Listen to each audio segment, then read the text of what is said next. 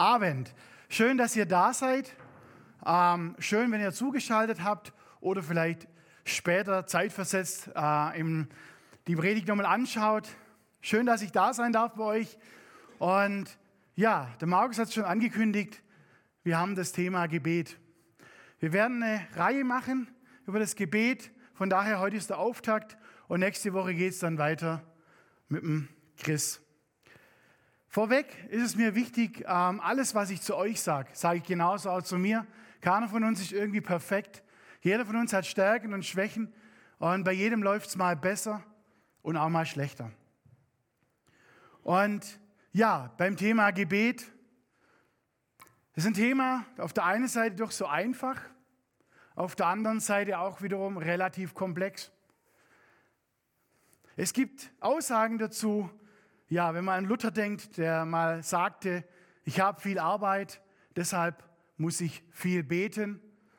Es gibt genauso aber auch ja, Hans-Peter Reuer, bekannter Evangelist, der meines Erachtens leider zu früh verstarb, der das Buch schrieb, nach dem Amen bete weiter.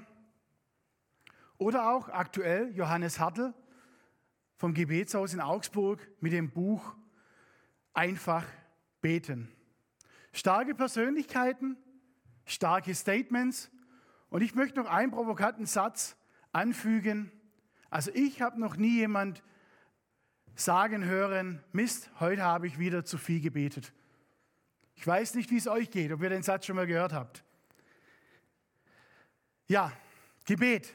Es gibt für uns, für uns Christen, für viele von euch, ihr seid intensiv im Gebet, ist es kein Thema. Sagt ihr klar, logisch, es gehört für mich zum täglichen Leben dazu. Das habe ich verinnerlicht. Ich habe meinen Rhythmus, ich habe meine Ruhe.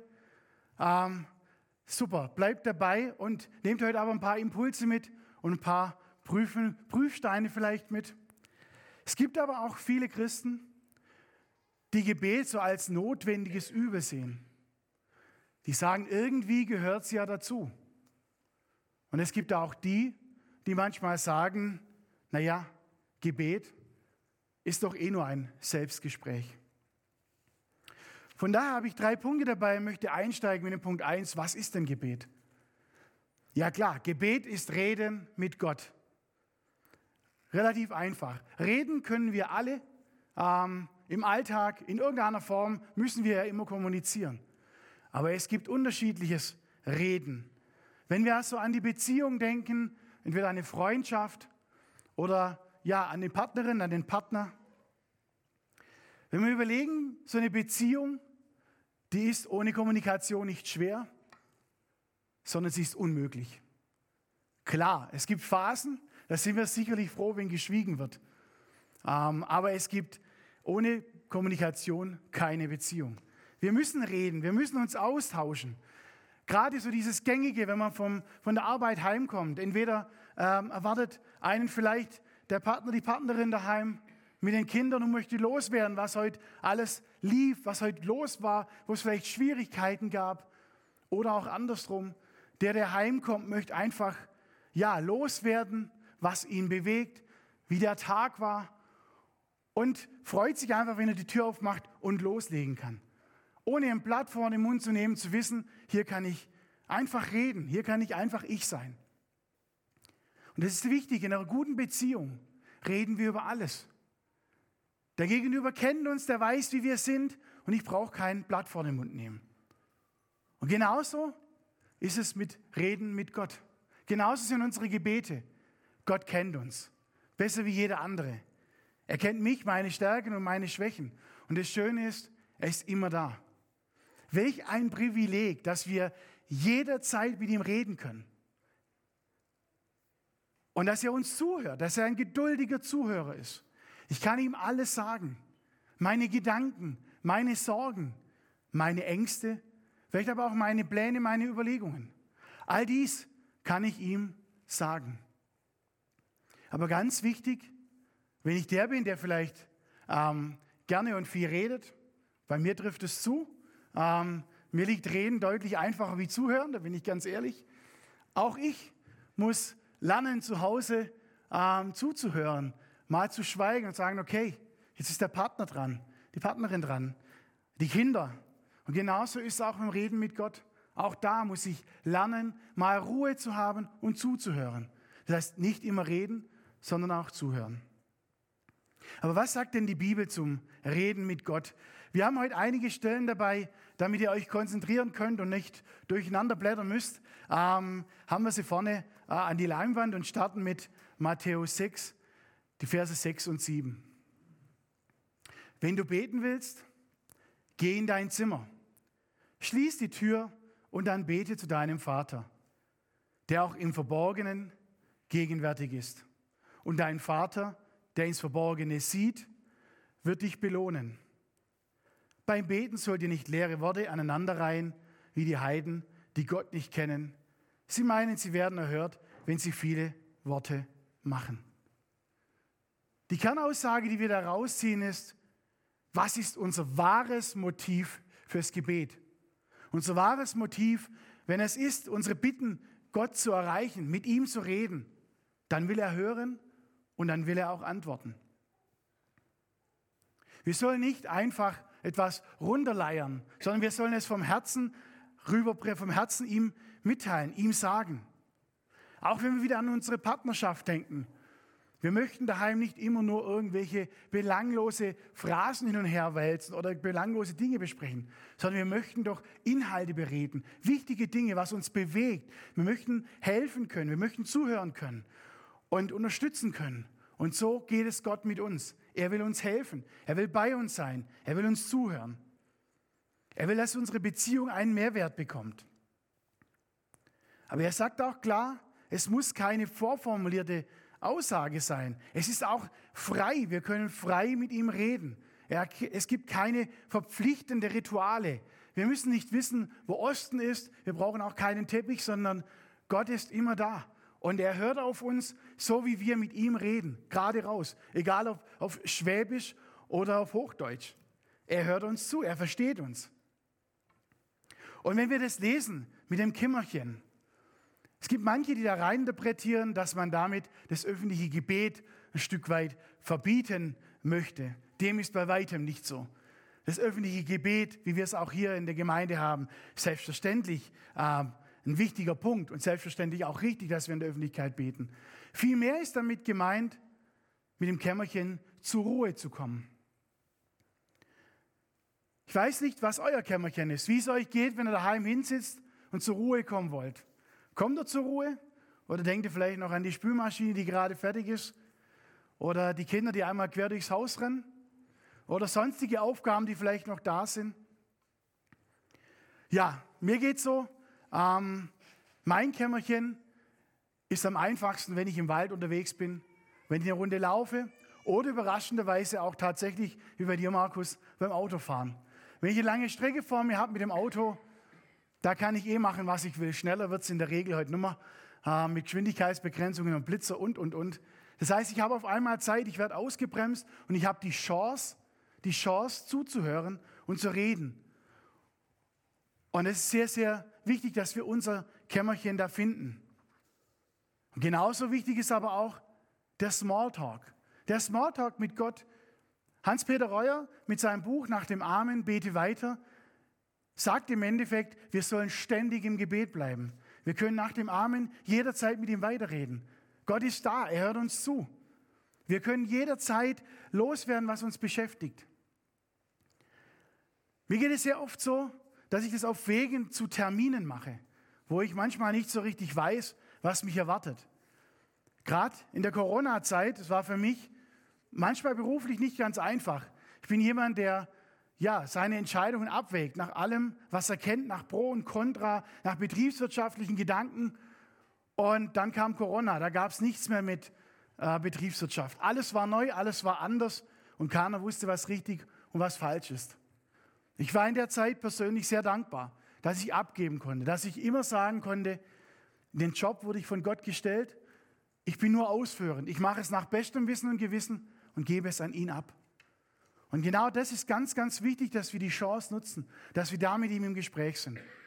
Das heißt, auf der einen Seite der Smalltalk und auf der anderen Seite aber auch das Kämmerchen, diese Ruhe zu finden. Wir reden bei uns immer von Generationen mit Buchstaben, wer wo wie ist. Aber eines sind wir definitiv. Wir sind aktuell die Gesellschaft, die das am Maximum optimiertesten ist. Wir haben mit der Industrialisierung Stellschrauben anzogen. Wir haben unsere Prozesse optimiert. Alles wird schneller, alles wird perfekter. Früher haben wir einen Brief geschrieben, heute geht eine Mail. Und eine Mail ist auch schon zu langsam, dann chatten wir jetzt mit, mit Kunden oder mit Kollegen. Alles wird schneller. Wir sind in einer dauerhaften Optimierung drin. Und da die Ruhe zu finden, ist eine ganz, ganz große Herausforderung. Und deswegen sucht euch eine Insel des Zuhörens. Sucht euch eine Insel, wo ihr selber auch durchatmen könnt und auf Gott hören könnt. Ja, wir fragen uns vielleicht dann auch oft, warum Gott antwortet uns gar nicht, er hört uns nicht. Doch. Aber überlegt mal, wie geht es euch? Geht es uns vielleicht wie den Kindern auf dem Spielplatz? Die rennen, sehen eine Schaukel, rennen her zu den Eltern. Mama, Mama, da ist die Schaukel und zack sind sie wieder weg. Als Eltern will man vielleicht noch sagen, pass auf, da drüben, die sind schon weg die hören mich nicht mehr. Beziehungsweise ich kann schreien, aber die sind in Gedanken wo ganz anders. Ich komme nicht durch. Machen wir es beim Gebet manchmal auch so? Wir geben ab, wir reden und bevor wir hören können, laufen wir weg. Deswegen der erste Punkt, sucht euch eine Insel des Hörens. Und dann, Gebet hat natürlich viele, viele Formen. Wie gesagt, es gibt keine klare Abgrenzung, wie wir beten müssen. Wir sind völlig frei. Und die Jünger haben auch mal Jesus gefragt, wie sollen wir denn beten? Und Jesus hat ihnen dann, ja, das bekannteste Gebet, das Vater unser, in Matthäus 6, die Verse 9 bis 13, ähm, mitgeteilt. Also wir sehen, wir haben liturgische Gebete, das sind Gebete, die wir im Gottesdienst reden, wo wir eine Vorformulierung haben, in denen aber auch viel drinsteckt. Wir haben im Vater unser wenn wir es kurz durchgehen, erstmal als ersten Block, ja, die Anrede, Vater unser im Himmel. Ja, damit erkennen wir seine Herrschaft an. Danach steigen wir rein in das Thema geheiligt werde dein Name. Wir beginnen das Gebet mit der Anbetung. Wir haben es vorher in der Musik auch gehabt. Ganz wichtig, wir geben Gott Ehre und Lob, was er beides doch so verdient hat. Als drittes kommt dann dein Reich komme. Nachdem wir anbeten, nachdem wir danken und ihn gelobt haben, sagen wir, stellen wir seine Aufgabe an erste Stelle. Vor alles, was uns bewegt, stellen wir seine Aufgabe. Und mit, unterstützen das noch mit Dein Wille geschehe. Das heißt, wir ordnen uns dir voll und ganz unter deinem Wille. Wie im Himmel so auf Erden bezieht sich auf die ersten drei Punkte, das heißt, sowohl im Himmel als auch bei uns soll es so sein. Und dann kommt unser tägliches Brot, gib uns heute. Wir können auch darum bitten, was wir brauchen, was wir benötigen. Dabei geht es nicht nur um, äh, um Lebensmittel, sondern es geht auch darum, um, um die geistige Nahrung. Es geht darum, um alles, was uns irgendwo bewegt. Alles, was irgendwo da ist, können wir vor ihn bringen und können wir ihn bitten. Und dann aber auch ganz wichtig, und vergib uns unsere Schuld, wie auch wir vergeben unseren Schuldigern. Er vergibt uns unsere Schuld, wenn wir sie vor ihn bringen. Aber genauso auch, dass wir Schuld vergeben, dass wir unser Herzen aufmachen und Menschen entgegenkommen und sagen, ja, Unrecht ist erfahren, aber jeder von uns ähm, tut Unrecht und jeder verletzt auch Menschen. Und genauso wie wir Vergebung benötigen, müssen wir auch Vergebung dann weitergeben und führe uns nicht in Versuchung. Ein ganz, ganz wichtiger Satz, wo wir nochmal klar machen, dass wir alleine nicht klarkommen, dass wir alleine der Versuchung ausgesetzt sind und dass wir einfach die Unterstützung von ihm brauchen, dass er unser Herz weitet, dass wir der Versuchung widerstehen können. Sondern errette uns von dem Bösen ist ein tiefer Schrei des Herzens nach täglicher Heilung von der Macht der Sünde in unserem persönlichen Leben und dann natürlich abschließend, ja, noch Lobpreis mit dem Satz, denn dein ist das Reich und die Kraft und die Herrlichkeit in Ewigkeit. Amen. Also wer sieht dieses Gebet, da ist viel drin. Anbetung und Vergebung bitten. Da sind viele Hinweise drin, wo Jesus seinen Jüngern mitgibt, wo Jesus uns mitgibt. Auch für unser persönliches Gebet. An der Stelle auch ein kurzer Hinweis, wenn wir vom Gebet des Herrn sprechen. Jesus hat dieses Gebet nie gesprochen. Er hat es seinen Jüngern mitgegeben. Aber wie gesagt, es ist ein Beispiel, nach dem wir uns richten sollen. Und ich habe für uns drei Bibelstellen dabei mit drei Gebetsthemen, die, glaube ich, im Alltag sehr, sehr wichtig sind. Und wir starten mit Lukas 6, die Verse 27 und 28. Aber euch, die ihr mir zuhört, sage ich, liebt eure Feinde, tut denen Gutes, die euch hassen, segnet die, die euch verfluchen, betet für die, die euch Böses tun. Wow. Also Freunde zu lieben und für Freunde zu beten, das ist, glaube ich, leicht. Aber für Feinde beten, wow. Da ist eine Wahnsinnsherausforderung und ähm, ein Gebet, wo da aufrichtig ist, fällt schwer. Für mich würde es, mir fällt es schwer, wenn ich heute für Putin beten sollte, der einen Krieg beginnt, der sinnlos ist, ähm, der absolut seinesgleichen sucht. Das zeigt wieder an der Stelle ganz klar, dass wir an unsere Grenzen kommen. Wir können nur für unsere Feinde beten, wenn Gott unser Herz aufmacht. Es zeigt die große Liebe Jesu, die Liebe gegenüber Freunden und Feinden identisch ist. Die Liebe, die nicht nach Sonne oder Regen unterscheidet, nach gerecht oder ungerecht, sondern die, die für alle gleich ist, die verlässlich ist, die keine Stimmungsschwankung hat oder Launen, die langmütig ist und absolut klar und eindeutig. Das heißt, wenn wir uns über Menschen aufregen, wenn uns Unrecht passiert und wir dafür beten und Jesus und Gott uns hören und unser Herz weit machen, dann sind wir auch in der Lage, Feinde für Feinde zu beten.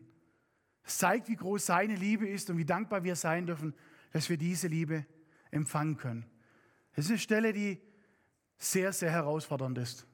Und wo man einfach sieht, ähm, dies umzusetzen ist nicht menschlich, sondern meines Erachtens göttlich. Dann haben wir aber auch Jakobus 4, den Vers 2. Ihr tut alles, um eure Gier zu stillen und steht doch mit leeren Händen da. Ihr seid bereit, über Leichen zu gehen.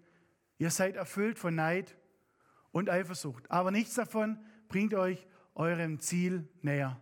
Ihr streitet und kämpft und trotzdem bekommt ihr nicht, was ihr wollt, weil ihr euch mit euren Anliegen nicht an Gott wendet. Jakobus erinnert sich hier ähm, ja, an die Auseinandersetzungen innerhalb des Volkes Gottes. Es gibt ein paar Auslegungen, die der Auffassung sind, es geht hier nicht um äh, das Volk Gottes, sondern um die Heiden, aber bei weitem nicht. Es geht genauso um das Volk Gottes. Wir alle erleben das. Ähm, wir leben in einer Zeit, ja, früher musste ich mich vielleicht nur damit auseinandersetzen, mit was so im nächsten Umfeld war. Da hat man so gedacht, der hat vielleicht schon wieder ein neues Auto, einen schönen Urlaub. Das hat sich heute nochmal alles viel, viel größer gestaltet. Wenn wir zum Beispiel äh, mit Freunden zusammensitzt und einer holt das Handy raus und schaut in den WhatsApp-Status rein und sagt, guck mal, der und der ist schon wieder im Urlaub und er hat wieder schönes Wetter. Einen schönen Strand, mega Hotel. Und ich, ich war nur im Allgäu bei Regen und die, die Pension hat auch nicht mal das Frühstück richtig hingekriegt. Oder ich sehe dann als nächstes, wie der, äh, wie der Nachbar ein neues Auto hat, wo ich dann denke, wow, wieder neues Auto und ich habe gerade die Rechnung bezahlt für die Reparatur von meiner alten Schüssel. WhatsApp, Status, Social Medias, die zeigen uns ein Stück weit immer mehr, ja, Wünsche, Träume, Illusionen auf. Und dieses immer höher, weiter, besser, schneller. Die Technik ist nicht schlecht, sondern was der Mensch daraus macht. Und da ist, glaube ich, niemand von uns befreit. Wir vergleichen uns, ähm, wenn man sieht mittlerweile, wie teuer ein Grillverkauf wird, ist ein Statussymbol geworden. Ähm, Smartphones sowieso, Autos überhaupt, äh, Urlaub und, und, und. All das haben wir mittlerweile. Und da brauchen wir wirklich eine innere Ruhe, um zu sagen, nee, das muss nicht sein. Alles von Gott gemacht, alles gut, aber nicht, wenn ich es nur haben möchte, um, wie heißt es schön formuliert, ich muss mit dem Nachbarn gleichziehen. Es ist nichts anderes, wie ich neide, ich möchte auch, ich möchte auch Anerkennung vielleicht, ich möchte auch materieller Wohlstand mehr haben und, und, und. Wie viele böse Konflikte, wie viele Unruhen könnten vermieden werden, wenn wir Menschen mit dem, was Gott uns gibt, zufrieden wären? Welch ein Friede würde entstehen, wenn wir unsere Nächsten wie uns selbst lieben und mehr teilen, als Erwerben. Ja, wie viel Streitigkeit würde aufhören, wenn wir dem Gebot Gottes folgten, das Entbehrliche aufzugeben und uns auf das Wesentliche zu kümmern, um ihn. Der richtige Ansatz zur Lösung des Problems ist das Gebet. Und die Formulierung hier, ihr geht über Leichen. Ja, wir töten sicherlich heute nicht. Ich gehe mal davon aus, dass keiner da ist, der tötet. Aber unsere Worte sind verletzend und genau können genauso tödlich sein für Menschen. Und deswegen auch da ist eine große Herausforderung. Und auch da benötigen wir das Gebet. dann haben wir Jakobus 5, den Vers 16 als dritter Vers, den ich euch an der Stelle mitgeben möchte.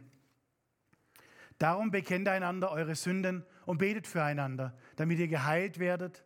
Das Gebet eines Menschen, das sich nach Gottes Willen richtet, ist wirkungsvoll und bringt viel zustande.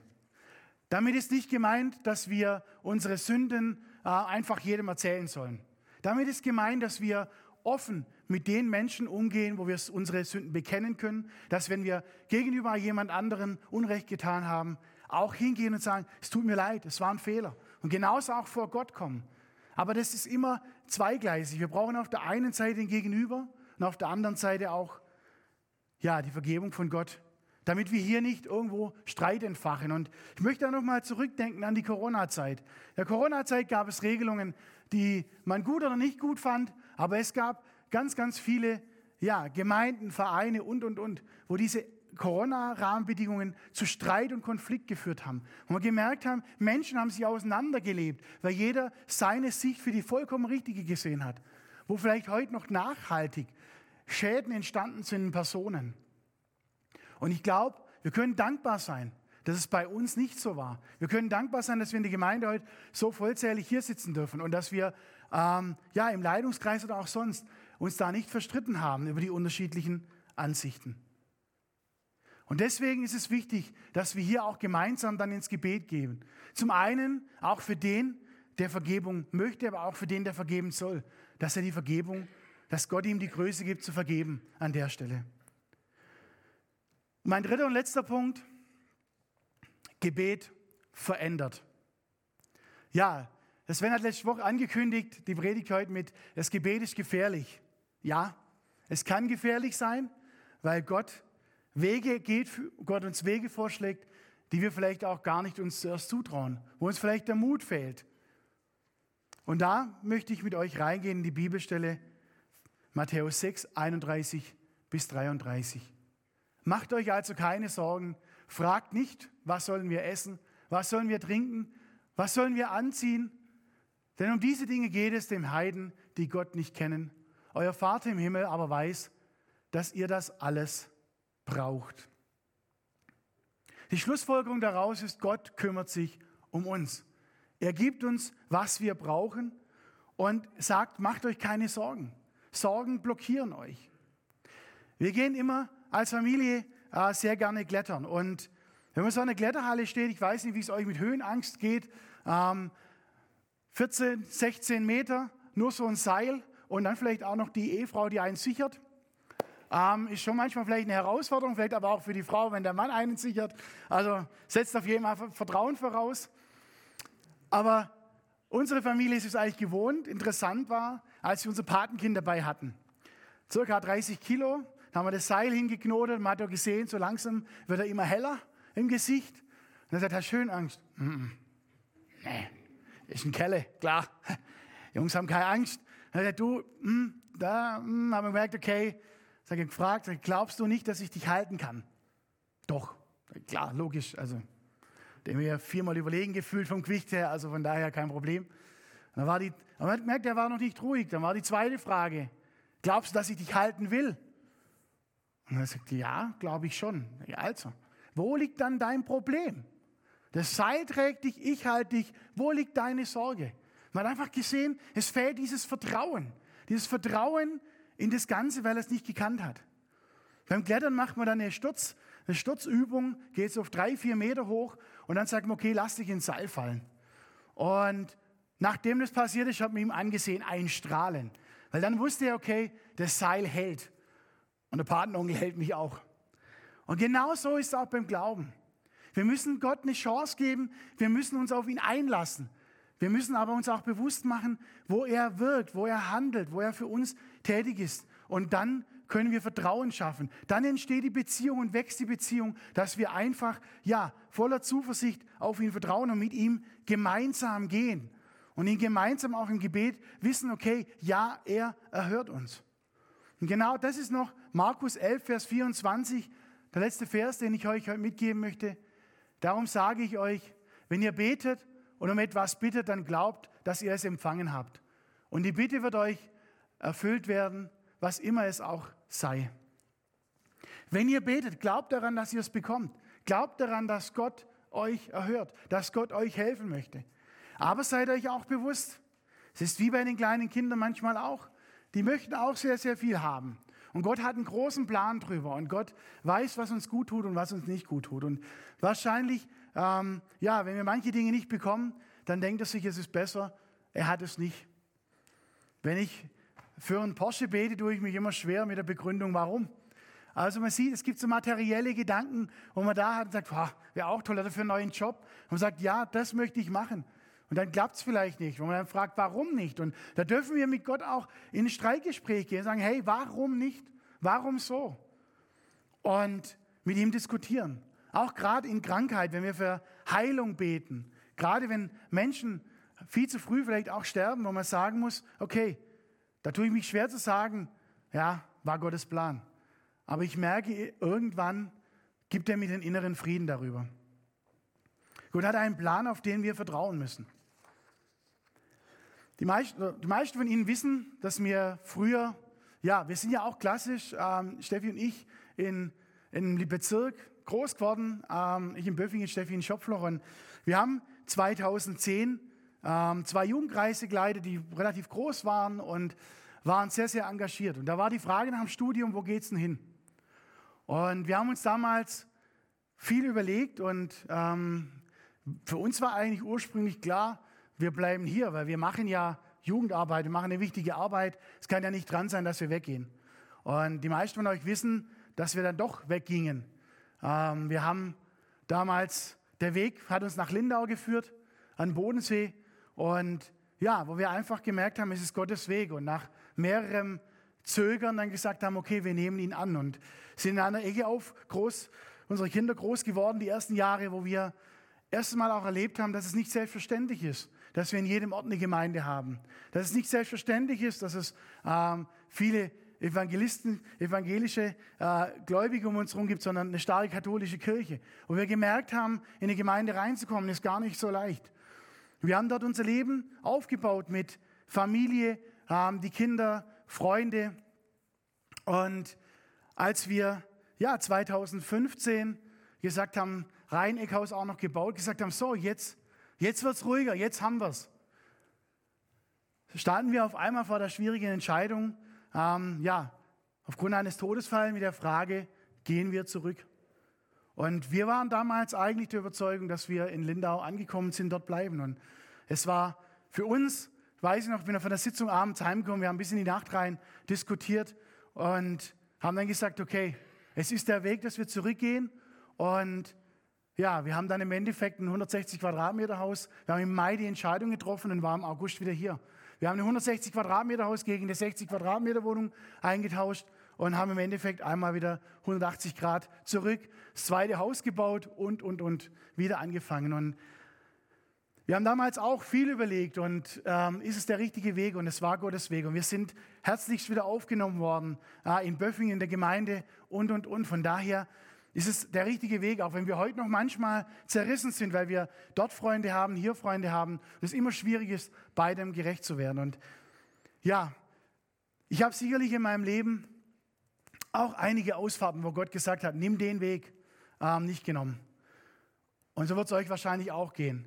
Aber wenn ihr bereit seid, den Weg zu gehen, dann wird auch Gott um euch kümmern. Der wird sich ja für euch sorgen und da sein für euch. Und das ist mir jetzt einfach am Schluss nochmal wichtig im Fazit, so die praktische Umsetzung, dass wir einfach uns ja im Gebet die Insel des Hörens suchen, dass wir wirklich gucken, dass wir Ruhe finden, dass wir aber auch genauso ja wissen, Gebet verändert.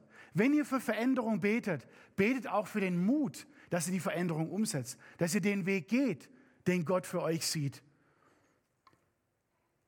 Und prüft, ob höher, weiter, besser, immer mehr der richtige Weg ist, ob das Gottes Willen ist. Oder ob es auch mal sinnvoll ist, sagen, nee, ist gut, wie es ist. Und schaut, ja, wenn ihr viel betet, macht weiter so. Wenn ihr sagt, boah, fällt mir schwer, die Ruhe zu finden, dann seid ihr nicht allein. Dann überlegt euch, wie ihr, wo ihr Phasen habt. Ob ihr morgens, bevor ihr aufsteht, ein kurzes Gebet macht. Im Auto, auf dem Weg zur Arbeit. Oder ob ihr jemand sucht, wer sagt bewusst, wir machen Gebets gemeinsam. Wir haben Gebetskreis. Wir beten auch aktuell für Kranke bei uns sehr viel jeden Tag. Also wir haben im Endeffekt Möglichkeiten, Unterstützungsmöglichkeiten. Ihr könnt aber genauso beim Sport, beim Essen, beim Spazierenlaufen und, und, und. Nutzt es. Macht euch einen Termin, vielleicht auch ein Smartphone oder einen Kalender rein. Blockt euch eine Zeit mit Gott. Denn Vertrauen setzt eine Beziehung voraus. Beziehung, Kommunikation und Zeit. Bringt euer Anliegen vor Gott. Vor allen Dingen auch, ja, möchte ich euch jetzt die Chance geben. Ich würde jetzt gern mit euch beten, euch dann die Chance geben, im stillen Gebet das loszuwerden, was euch aktuell bewegt, was euch auf dem Herzen liegt und würde dann gemeinsam mit euch mit dem Vater unser abschließen. Vater, habt du Dank. Dank für das Beziehungsangebot. Danke, dass Jesus für uns ins Kreuz gegangen ist und dass wir die Chance haben, dadurch ja, mit dir zu reden, dass du uns vergibst, dass du deine Hand zu uns ausstreckst und sagst, komm, nimm es an, dass du uns einen Schritt sogar entgegenkommst. Habt du Dank für die Gemeinschaft. Dank, dass wir untereinander uns miteinander unterstützen können. Danke, dass du uns alles so wunderbar gemacht hast, jeden Einzelnen. Und zeig uns, was dran ist, was dein Weg ist. Lass uns ja auch erkennen, was der richtige Weg ist, dass wir nicht irgendwo hinterherrennen in gesellschaftlichen Zwängen, sondern dass wir einfach unseren Weg finden. Du siehst, wie es jedem Einzelnen geht, was jeden aktuell bewegt. Und ja, wie seine Beziehung zu dir ist. Und ich möchte dich einfach bitten, ja, dass du die Gebete, die du jetzt im Stillen beten, dass du sie aufnimmst ja, und den Menschen begegnest und ihnen zeigst und Heilung gibst oder auch zeigst, ja, dass du einfach da bist.